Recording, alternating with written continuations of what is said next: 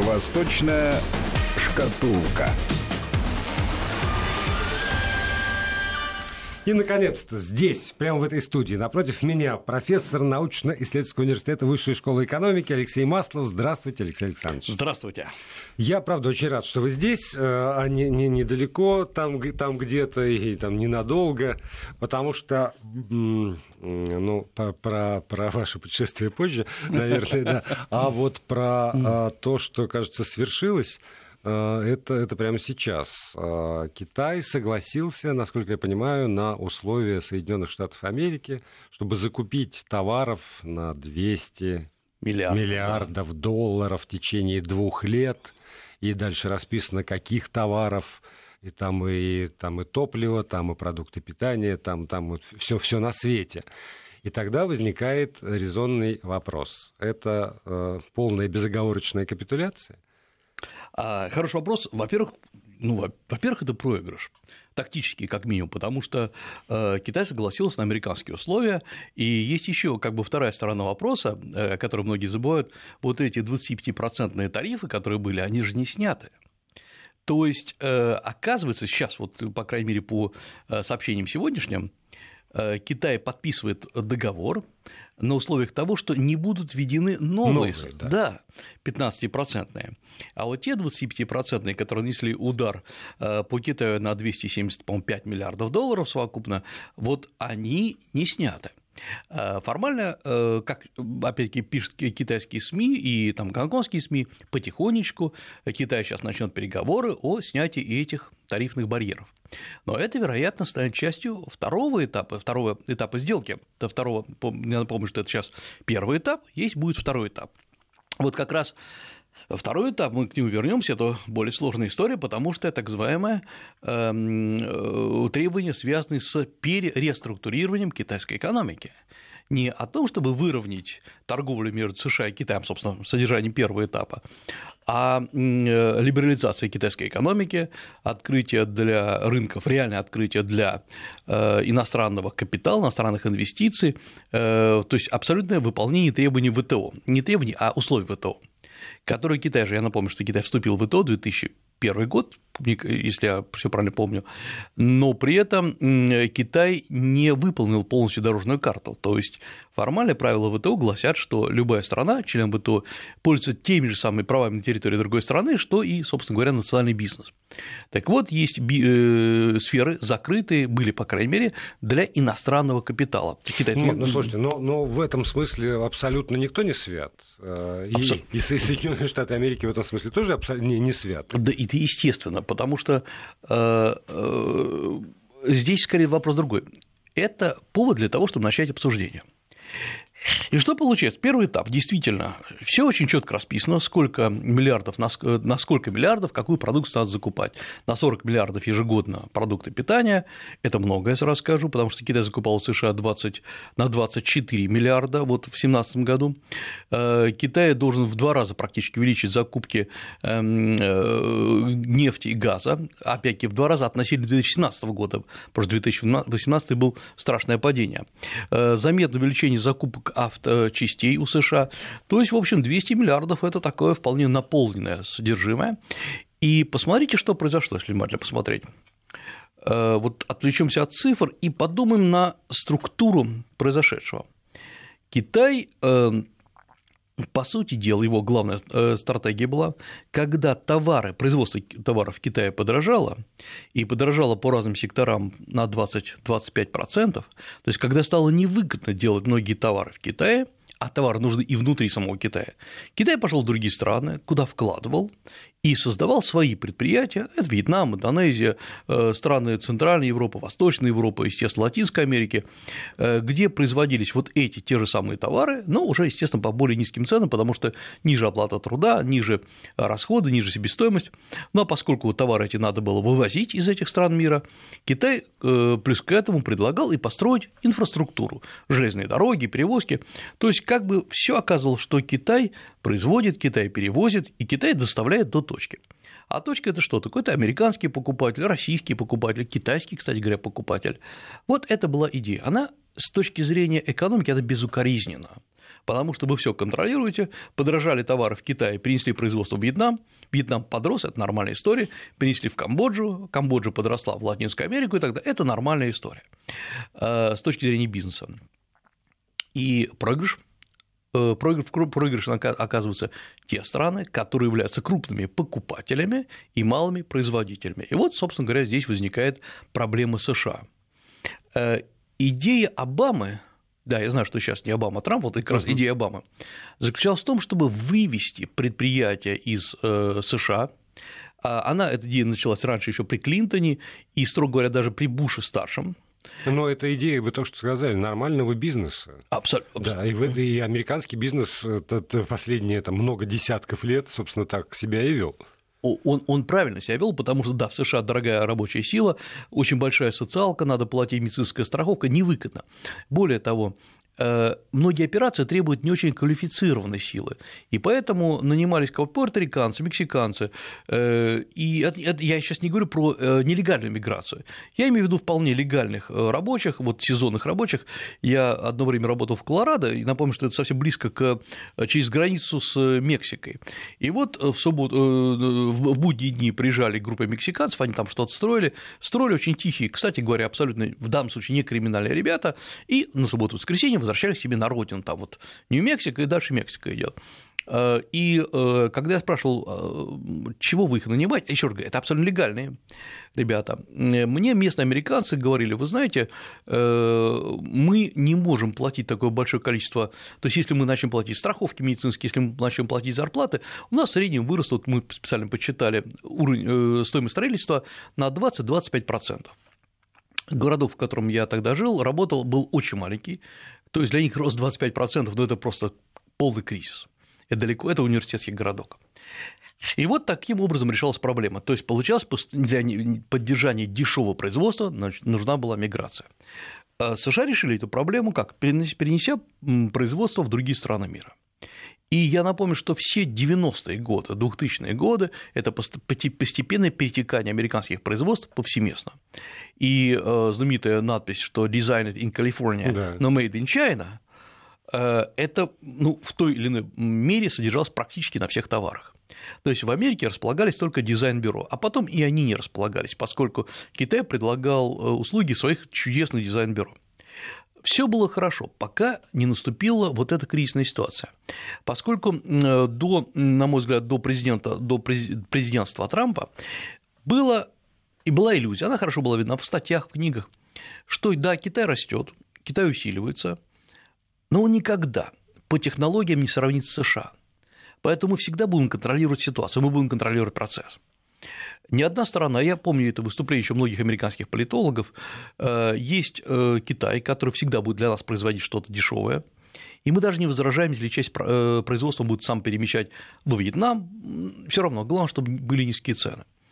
Эм, есть Россия, которая за счет абсолютного экономического развала и, самое главное, развала структурных цепей производства никогда не поднимется до уровня Китая, и тем более до США. Поэтому Америка контролировала ситуацию. Китай своей, как ни странно, очень целенаправленной политикой поломал все планы. Поломал тем, что э, Китай не собирался всю жизнь обслуживать мир. Он сделал так, что накопив деньги и э, накопив технологии, он начал обслуживать самого себя, но э, при этом переподчиняя регионы мира. И оказалось, что теперь США вся продукция американская, та, которая продается в Америке, она, ну, все сильно смеялись, что в Америке все сделано в Китае. Шутки шутками, но оказалось, что теперь любой американский производитель должен ехать договариваться с Китаем на китайских условиях. Американцы потеряли целый ряд очень важных производств. Ну, например, известное э, компьютерное производство IBM, которое сегодня стало, ну не сегодня, а в 2004 году еще, по-моему, стало Lenovo. Э, потеряли бренд э, Think, э, ThinkPad, это самый, пожалуй, известный был, ну, компьютеры IBM были сами, uh-huh. они там сами, наверное, брендированными еще до Apple. И Apple принесло, принесло целиком туда свое производство в Китай. То есть оказалось, что на территории, что китайцы не только производят, они еще покупают эти бренды. И это очень серьезная угроза, потому что когда... Да, Трамп объяснял все очень просто. Подождите, да. но это, да, да, это да. угроза, исходя из э, там, даже моих представлений, но это все абсолютно как раз укладывается в эти самые правила Всемирной торговой организации ничего никто не противоречит, что не имеет права купить. Есть огромный глобальный рынок, у меня есть деньги, покупает, продавец готов продавать, я покупаю, все, все, все прекрасно. Вы теряете контроль над рынком. Вот оказывается, что да, у вас есть деньги, и в конце концов США совсем уж, упрощенно говоря, печатает деньги самостоятельно, а, и может теоретически покупать где угодно. Но США любой своей покупкой в Китае напитывает Китай – и э, не страшно питать страну, не буду там называть, чтобы никого из стран оскорблять, меньшие страны, потому что э, из-за э, качества рабочей силы, из-за качества квалификации, интеллектуальной квалификации, эта страна никогда не составит конкуренции США, никогда в жизни. Но ведь что получилось? Получилось то, что Китай начинает, начинал составлять за счет этого производства, за счет обучения кадров, начал составлять интеллектуальную конкуренцию США. Вот что они испугались. Было ли здесь нарушение? Да никакого нарушения, абсолютно правильно. Китай делал ну, абсолютно по, э, как сказать, по, по учебнику. Но оказалось, что США не контролирует свое производство, оно должно платить Китаю. Причем платить Китаю не только за высокоинтеллектуальное производство, но даже за изготовление э, каких-нибудь сувениров, которые вы приезжаете в США, и на них написано «сделано в Китае». Но, строго говоря, не только э, в США, по всей Европе та же самая история. Э, знаменитая шутка, э, когда вы покупаете э, на Эйфелевых полях изображ... фигурку Эйфелевой башни, прошу, на Елисейских полях фигурку Эйфелевой башни, и там написано «сделано в Китае». Вот США решили очень грамотно и очень вовремя нанести удар по экономическому росту Китая. И по сути, и вот здесь очень важный, можно сказать, момент, который иногда упускается от нас, из нашего сознания. Если мы говорим о деиндустриализации США в период Обамы и ранее, и закрытии целого ряда заводов, э, и трагедии семей, 2000-е годы, например, это, по сути дела, крах э, автопрома в США, когда знаменитый Детройт, который столь много посвятил вообще развитию автомобильной промышленности США, я напомню, Детройт – это была автомобильная столица э, США, 2000-е годы они лично признали, что вы знаете, что мы выпускаем для автомобилей? Кондиционеры. Все. А где выпускать? Где угодно. Э, по всей США, и э, часть деталей возилась из Китая, из Европы, из в Мексике, э, знаменитые вот эти вот грузовички, Бьюики, которые очень любили, и Олдсмобили, которые очень любили американцы, вот такие вот простые работяги, вот они изготавливались в Мексике. И сейчас то, что сделал Трамп, он начинает индустри... реиндустриализировать США, он возвращает производство США. Не всегда удачно. Ну вот смотрите, опять же, возвращаясь к этой самой сделке, возникает там много вопросов, но вот начну с самого простого. Если Китай покупал э, в 2017 году на 24 миллиарда э, еды и не голодал при этом, угу. а теперь ему надо покупать на 40 то э, что это вот там э, китайцы станут больше есть, э, Китай будет покупать и уничтожать там давить бульдозерами, как, как мы там как какие-нибудь санкционные продукты. Зачем? А вдруг ему столько не надо, а обязательства взять? А, нет, значит, то есть как раз все все просто. У Китая есть очень много поставщиков еды, грубо говоря. Э, это и э, крупные такие поставщики, как Индия, Вьетнам, Индонезия, э, Бразилия и так далее, откуда просто идут, грубо говоря, караваны. А еще другая история. Вот есть китайские компании-агрегаторы, например, известная компания Ковка. Это крупнейшая компания по закупкам еды, там, ну, вообще всего чего угодно во всех странах мира, в том числе и малыми партиями. То есть самое простое, если вы хотите что-то продать, э, какой-то продукт питания в э, Китай, вы не выходите в Китай, это очень сложно. Если вы выходите в Китай, вам надо брендировать свой продукт. Э, то есть вот если вы хотите, чтобы ваш бренд был известен в Китае, чтобы на этом делали деньги, да, надо приходить на китайскую территорию. Или же вы небольшой производитель, например, подсолнечного масла. И вам главное сбыть свою продукцию. Вы выходите на компанию Ковка, она смотрит, еще раз говорю, китайская компания, смотрит на соответствие всем стандартам, да, стандарт соответствует, и она, эта компания, просто по миру подметает все продукты и обезличивает их. Поэтому Ковка будет в дальнейшем закупать и в США, и в других странах мира. Но те, комп... те страны, с которыми были заключены соглашения, э, например, по продуктам питания, э, вот как только эти соглашения будут э, уменьшаться, иссякать, они не будут возобновляться. Вот, например, Индия очень обрадовалась по поводу поставок мяса, мясной продукции. Я напомню, что мясо в самом себе Индии не очень хорошо идет по понятным причинам, но при этом оно производится. Оно производится китайцами в Индии и поставляется в Китай. И очень много таких вот компаний в э, Индии работают. Э, и они, я помню, еще год, да, год назад я с ними встречался, вот так случилось в Индии, они радовались, потому что они заключили массу контрактов, поставку э, мороженого или охлажденного мяса в Китай, маленькое расстояние, у них они поставляли в крупнейшие сети прямо напрямую, вот они поставляли из Индии в течение там 3-4 дней, и через там, день после складирования все это разгонялось по всему Китаю, все очень было здорово. Сейчас им придется попрощаться с этой надеждой стать миллионерами, потому что США перебил рынок. Нехорошо и для нас. Вот здесь мы должны хорошо понимать. Россия не очень мощно вступила в Китай своим продуктом питания, но, надо отдать должное, начала туда входить. Это прекрасно. А, и хотя мы обычно говорим, что Россия продает в Китай там то-то, то-то, там, в основном э, пшеницу, продает мясо, продает некоторые молочные продукты, шоколад и так далее. В реальности мы продаем не весь Китай.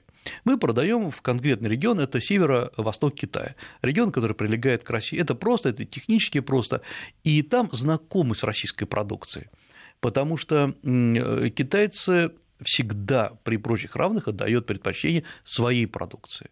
И если она ее нету аналогичной, они отдают предпочтение американской продукции, а также австралийской и новозеландской. Они известны, они раскрутились. Э, хотя, например, не факт, что многое, например, австралийская продукция реально производится в Австралии. Это там было много скандалов, некоторая тайская в Таиланде производится, но просто вот так перемаркируется. Российская продукция, что бы там ни говорили, я могу это сказать и по своему опыту, и по цифрам, она известна в определенных регионах, не более того. Это неплохо, не хорошо, потому что та же самая история, например, э, есть, э, вот сейчас в Китае взлетели чилийские вина, которые, в общем, в мире известны, э, но не по всему Китаю, там в некоторых провинциях. И прекрасно, Чили с этого дела питается. Вот на первые, э, первые 1-2 года мы не потеряем эти рынки, потому что США, в основном вот американская продукция, пойдет на юг Китая, где огромное население, э, и там осядет. Но, судя по всему, э, США будут наращивать поставки. И постепенно э, эта продукция будет и вытеснять попытки российских производителей э, выйти на этот рынок. А тогда возникает вот еще один вопрос по поводу э, правил как раз там, не знаю, ВТО mm. или мировой солидарности. Если от этой сделки США-Китай проигрывает не только Китай, но проигрывает огромное количество стран, которые О. завязаны на поставках, то Возможно ли хотя бы теоретически ситуация, когда через некую международную структуру вот эти э, страны, а их, их много, э, смогут выстроить какую-то линию обороны, либо уже все настолько смирились с тем, что мы играем по тем правилам, которые диктует Вашингтон. Вот они сказали, будет так. Ну что, ну что, против лома нет приема. Ну да, так вот так вот и играем. И все, вот, и, и все на, на, на этом успокоятся. Потому что на очереди, ну уже даже это понятно из всего, это Евросоюз, угу. которому тоже вполне указывают на то, как, что, когда, по каким там, какими пошлинами и на каких условиях. То есть весь мир ставится перед э, там, представиться в ситуацию, когда вот есть один центр принятия решений, и это уже даже никак не вуалируется. А я думаю, что это вызовет реакцию, на мой взгляд. А, многие страны, даже Евросоюза, они не понимали, не понимали до последнего времени до конца, что происходит, либо скрывали свое понимание. Ведь что получается, опять-таки, глядя со стороны, э, когда вы выходите, там, я, вы на китайский рынок, мы находимся в конкурентной среде. Э, понижай цены, повышай качество, там, продвигай, э, демпингуй, ну, все это известно. США говорит, нет, китайцы, вы обязаны у нас в год закупать на, такой-то, на такие-то объем продукции, на 40 миллионов, миллиардов долларов пищевую продукцию.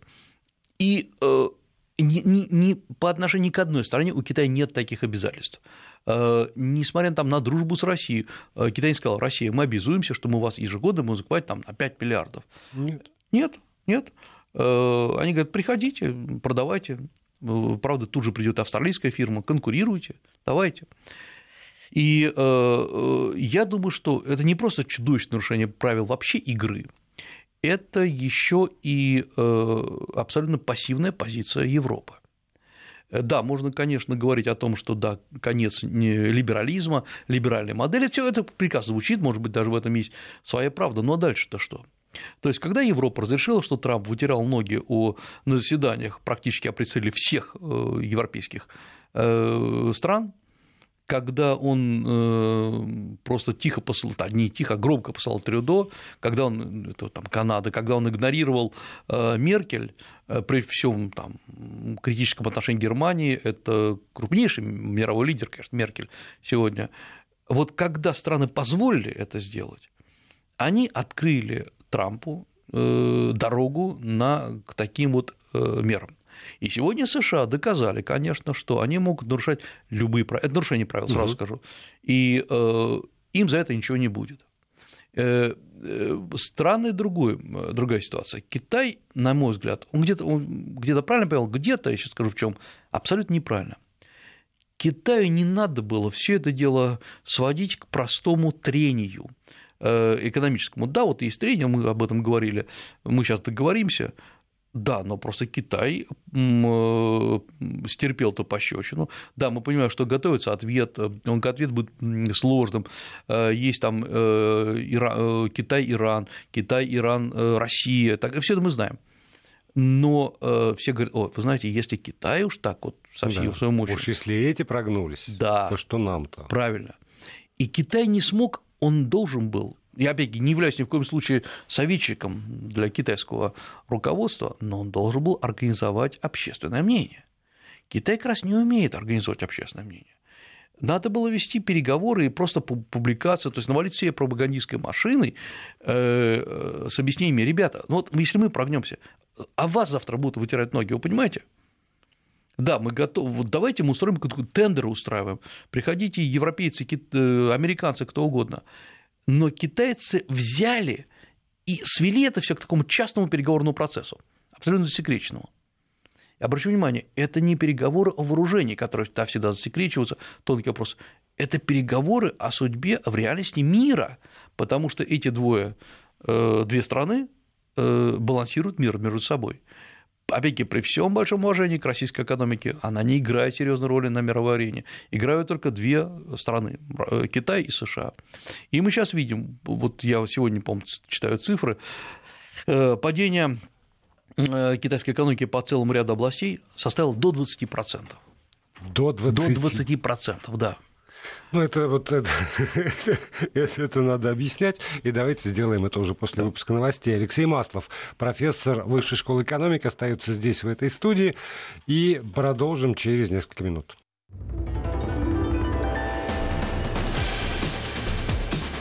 Восточная шкатулка.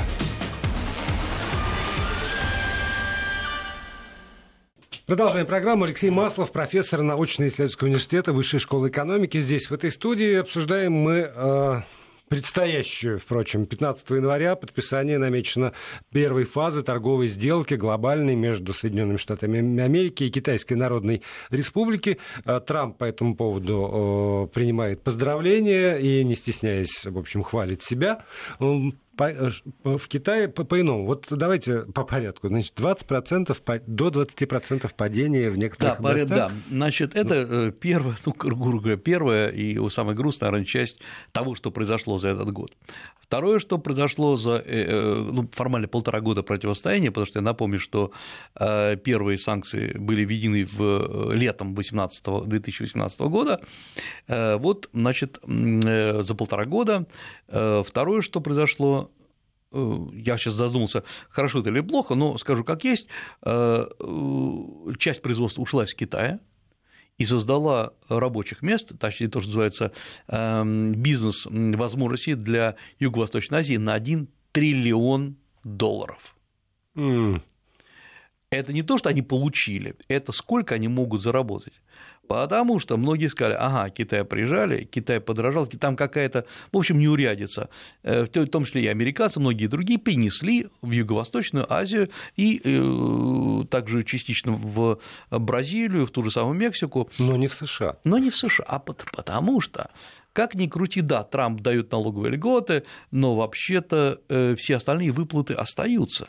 Ведь как хитро выкрутился Apple, он сказал, да-да, все здорово, часть производства оставила в э, США, причем там производятся самые дорогие э, компьютеры, вот эти все, которые идут с приставкой Pro, а зато переместил э, свое производство частично в Индию, частично там еще в другие страны. Вот, на мой взгляд, это очень грамотная история. Э, и, по сути дела, когда было, началось вот это самое большое противостояние, ведь главным конкурентом у Apple был не Китай. Есть интересная еще история – Э, за последний год продажи э, телефона Apple в Китае возросли. Помните, они падали все время, да. возросли, потому что оказалось, что я вот что думал над этим парадоксом, и чтобы долго не думать, я начал расспрашивать китайцев, которые начали покупать, а действительно все там ходили с китайскими телефонами, хорошими телефонами, и, кстати говоря, не самыми дешевыми. Я вижу все больше и больше Apple последних моделей, и я спрашиваю, а почему, собственно говоря, так как-то? И они все говорят одно и то же. Вы знаете, а мы все боялись, что совсем перекроют поставки. Как надо успеть. Да, да, да. Но это, это ажиотажный спрос. То есть, ну, главное воспользоваться. Но в любом случае, вот это второе то, что получилось. Что получилось третье? Э, вывод из этого. Перераспределение рынков. Потому что э, оказалось, что э, вот эта торговая система, которая сложилась, которая ВТО регулировала как могла, это все может быть просто щелчком сбито в то, что сделал э, США в нарушении всех правил ВТО, объявил против страны ВТО э, санкции, ну, как бы формально тарифный барьер, но это санкции есть, хотя так и называются. И, э, ладно, как говорится, с Россией, но Китай-то зачем, называю, все начали говорить. Поэтому э, оказалось, что нынешняя структура не действует. Еще один очень важный, на мой взгляд, вывод из всего этого э, началось обратное перетекание союзников и противников. Поясню, о чем идет речь. Китай за последние годы, по крайней мере, 2018 года, собрал вокруг себя огромный лагерь своих фанов, последователей, которые говорили, Китай молодец, правильно. Один пояс, один, один путь. Один пояс, один путь, да, вперед. Э, Китай во многих университетах вели даже курсы изучения нового шелкового пути, там, это экономическая э, часть вот этого одного пояса и пути, э, изучали, конференции проводились. И мы видим, как за последний год, за последние полтора года начинается такое охлаждение. И все сказали, оп, стоп, стоп, стоп, куда-то мы не туда забрали, что-то мы слишком тесно подошли, потому что еще и США... И нам достанется. И нам достанется э, возникают вообще серьезные антикитайские настроения. Причем многие антикитайские настроения во многих странах мира, они, скажем так, оправданы экономически. Я... Здесь надо понять, вот у нас, у нас в России вообще есть традиционный антикитайский алармизм, проще говоря, боязнь Китая. По делу или без дела – любимая картинка в YouTube идет какой-нибудь бесконечный состав, груженный э, деревом, э, бревнами, и говорит, вот эти, это дерево идет в Китай. Идет ли в Китай оно, не идет ли в Китай? А вот видите, с Google Map есть проплешины на российско-китайской границе, это значит, вырубили весь российский лес и отправили его в Китай. Да, только опять же, вот я все время говорю, кто вырубил и кто отправил. Вот, вот абсолютно, абсолютно. Причем здесь Китай? Э, еще другой вопрос. Ребята, а у вас есть чем другим торговать? Вот ну, создайте продукцию выходите в Китай, высокотехнологичную продукцию. Э, государство, обратитесь к государству, государство должно стимулировать стартапы, которые э, экспортно-ориентированные стартапы, не так, как сегодня, это все чепуха, а как Китай это делал. И вот но у нас, еще раз говорю, это такой алармизм на уровне страха, что где-то затронут настолько глубинные струны российской души, что мы не оправимся. А, иногда это спасает. А э, посмотрите, какие за последний год огромные э, манифестации, по сути дела, проходят в Казахстане антикитайские. Казахстан, который был, наверное, Э, ну, если не основным реципиентом китайских денег в, э, в Центральной Азии, нет, все же основным, наверное, по объемам, и э, где юг Казахстана принимал очень много китайских предприятий, И вообще Казахстан очень радовался.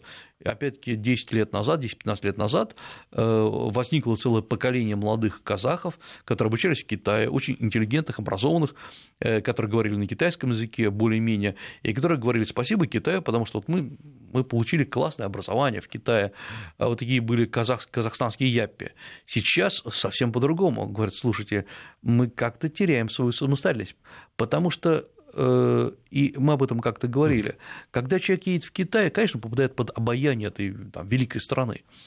И он, сам того не желая не понимая, становится в известной степени э, просто лоббистом этой страны, э, заряженный ее даже не идеологией, а вот любимым фразам «вы не понимаете Китай». Я был там, я обучался, я сейчас вам расскажу, как надо делать. Ну и кроме того, если иметь в виду Казахстан, то и рабочие места.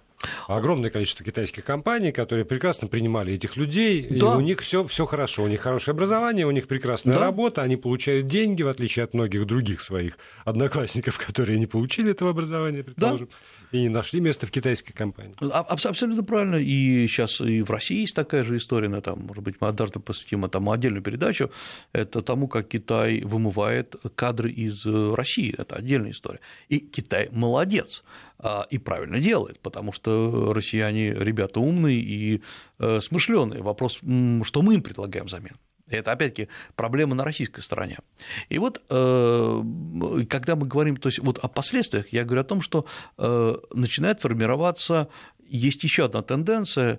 Да, мол, Китай как-то, конечно, жестковато с нами начал поступать, но и США никогда не были мягкими.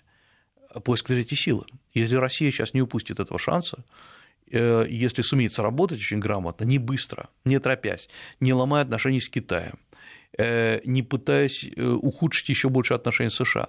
Потому что если есть потребность, это как, честно говоря, экономика, если есть э, потребность, то сразу появляется товар.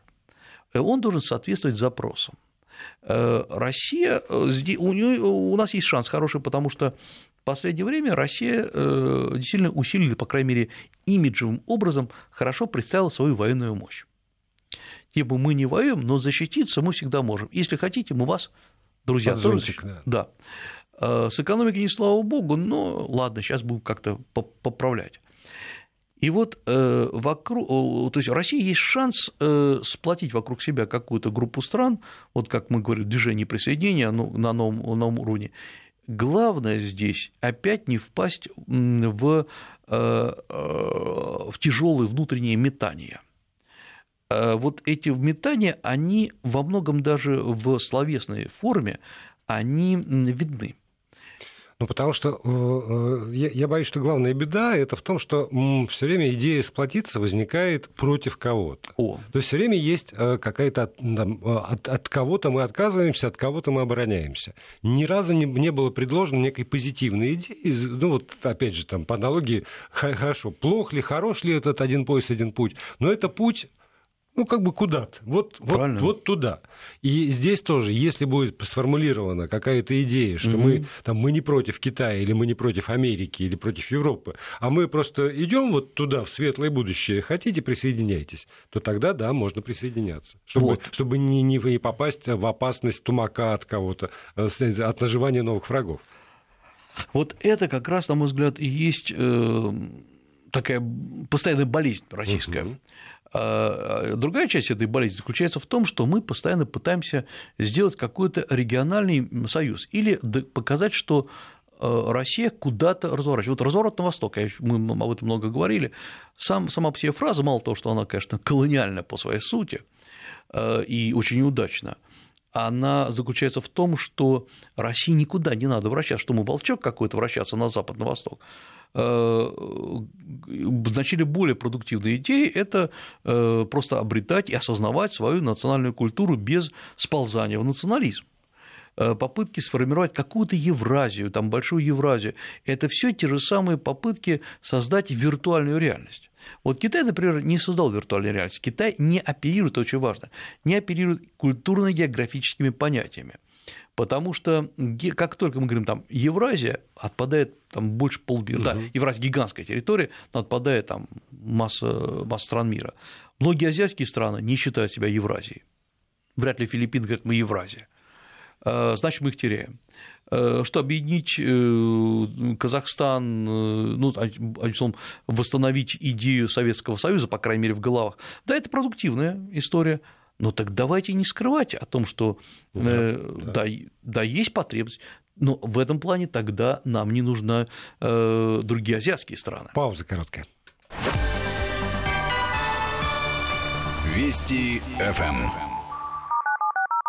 Алексей Маслов, профессор Высшей школы экономики, здесь, в этой студии, автор ведущей программы «Восточная шкатулка».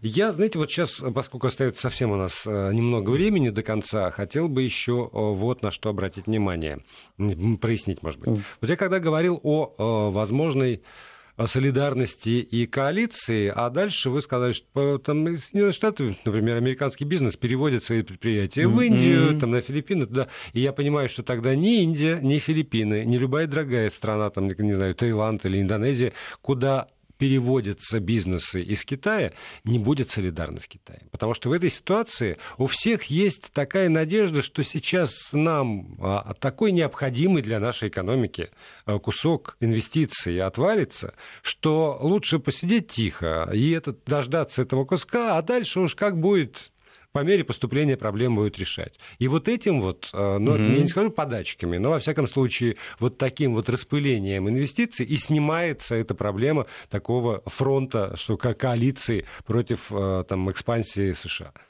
Да, конечно, но э, мы же прекрасно понимаем, что пояс и путь для многих стран – это некая абстракция, а конкретика – это инвестиции. Да, да это, это все понятно. А, но просто брать деньги у китайцев – многим кажется плохо и, говоря русским языком, западло.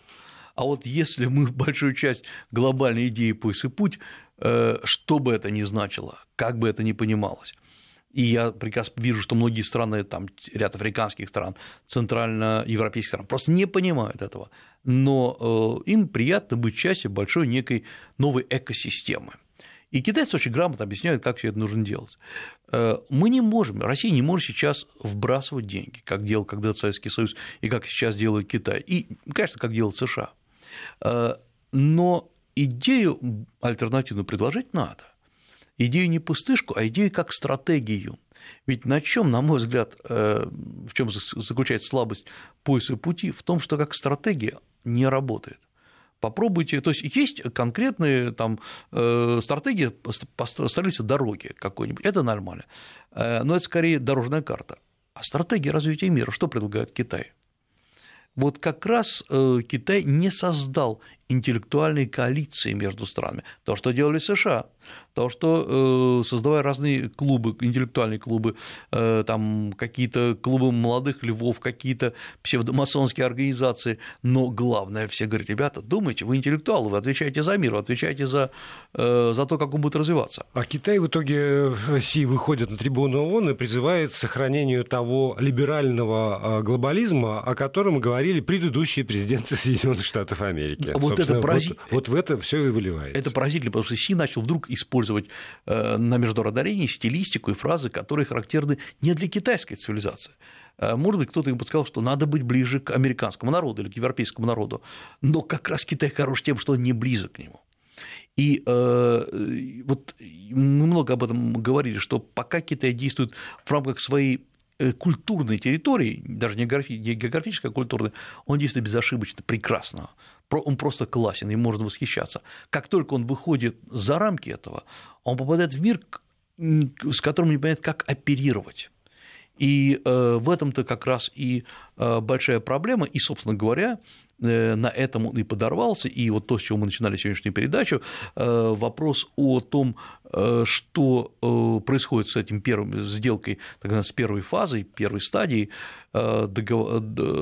договора между США и Китаем, Китай попался на том, что не понимал, как действует э, логика не китайской цивилизации. А, так, давайте дождемся 15 числа, вдруг подпишут. Пока что инвесторы в это верят, и доллар слабо укрепляется на, мировой, на мировых э, рынках, Но... на ну, биржах. Но есть еще тема, вот поскольку есть у нас с вами 2-3 минуты э, до конца, это э, новая болезнь, она недавно нам подарена, и уже на всех пунктах пропуска, в том числе и э, в Пулково, на который принимает огромное количество туристов из Китая, уже введены дополнительные санитарные кордоны, чтобы из Китая не пропустить к нам новую а как это, рота, ротавирус? Да, да. Ротавирусную инфекцию. Да. Значит, э, последние новости из Китая, которые пришли из Китая, э, они поражают двумя, тремя вещами. Первое. Китай отреагировал моментально и открыто. Если для установления вот прошлого э, вот этого SARS вируса требовалось, потребовалось три месяца, выделения штамма и понимания, что происходит, на это потребовалось всего лишь 10 дней. Вот Китай учится на своих ошибках, это э, молодцы. Во-вторых, Китай сделал максимально открытым э, саму всей ситуацию, пригласил специалистов аж с Тайваня. Ну, я аж с Тайваня, потому что... Это невозможно. Это невозможно, да. Ребята, все открыто, смотрите, что происходит, чтобы не было никаких проблем. И в настоящий момент, по-моему, 75 человек заболело. Очень перепугался Гонконг, Кириллам выступил лично, потому что когда вот идет такие демонстрации, да. там ну, невозможно управлять ситуацией. Он сказал, вы знаете, задержанная э, с подозрением более 70 человек, 60 оказалось э, ложная тревога, то есть все нормально. Китай э, повел себя грандиозно, то есть абсолютно правильно. И последние новости то, что вот нынешний штамм – это абсолютно не то же самое, что было в 2008 году, если не ошибаюсь. То есть э, такого, э, такой вирулентности, такой опасности нету, заявляет официальный Китай. То есть это нет не то, что вот пугалки, все нет. эти птичьи гриппы, свиные гриппы, когда народ нет, сходил нет, с ума нет. просто от да, того, это... что они существуют в мире. Нет, это, он очень близок, он совпадает меньше, чем на 70%, то есть он не является, опять-таки по заявлениям Китая, э, не является ни смертельным, не является, если, конечно, нормально лечить, исключить не является и э, э, вот столь, столь ну, вирулентным, столь распространимым, как это было раньше. Когда сейчас я посмотрел, наши некоторые медики говорят, вы знаете, надо прививаться срочно, вы знаете, это, это, это глупость. Штамм выделит несколько дней назад, от чего прививаться? Э, а, значит, китайцы сейчас пытаются установить, откуда он все-таки пошел, потому что, да, город Ухань центральный, уже китайцы говорят, вы знаете, из Таиланда его завезли китайцы, которые приезжали, но это, это пока неизвестно. А, так что я думаю, что здесь э, рано пока Паниковать? Да, паниковать. А последняя новость, которую я хочу сегодня рассказать, вот буквально она, она и смешная, и грустная. Э, Прага, столица Чехословакии, Чехии, прошу прощения. Угу. Несколько месяцев назад, летом этого года, разорвала побратимские отношения с Пекином. А позавчера она установила побратимские отношения с Тайбэем, столицей Тайваня, как она сказала, со столицей Республики Китай. Да что ж они творят-то? Вот, да, что же не творят. А, потому что после того, как китайцы попытались скупить пенсионный фонд Чехии, те были настолько напуганы, что решили ну совсем уж отдалиться от Китая, так чтобы совсем окончательно разрушить отношения. Да. Как, чудны дела твои, Господи. Периодически это единственное, что, что приходит мне в голову, когда слышу новости. Ну, например, из Праги, как журналистского. Многое делается, например, в Японии. Да, теперь, теперь, да, многое делается, например, в Праге. А, да. Ну, лишний раз доказывает, что а, не надо так глубоко погружаться в объятия, чтобы потом а, была необходимость кидаться в объятия совершенно посторонним людям из, из другой половины человечества. Спасибо большое. Алексей Маслов, профессор научного научно-исследовательского университета Высшей школы экономики. Это очередной выпуск программы «Восточная шкатулка». В следующий четверг я надеюсь увидеть вас здесь. Да, буду. Да, да, да. да, да, да, да. четверг, а вторник. А, да, извините, да, следующий, да, да. следующий вторник. Это у меня. Тяжело работать на Новый год.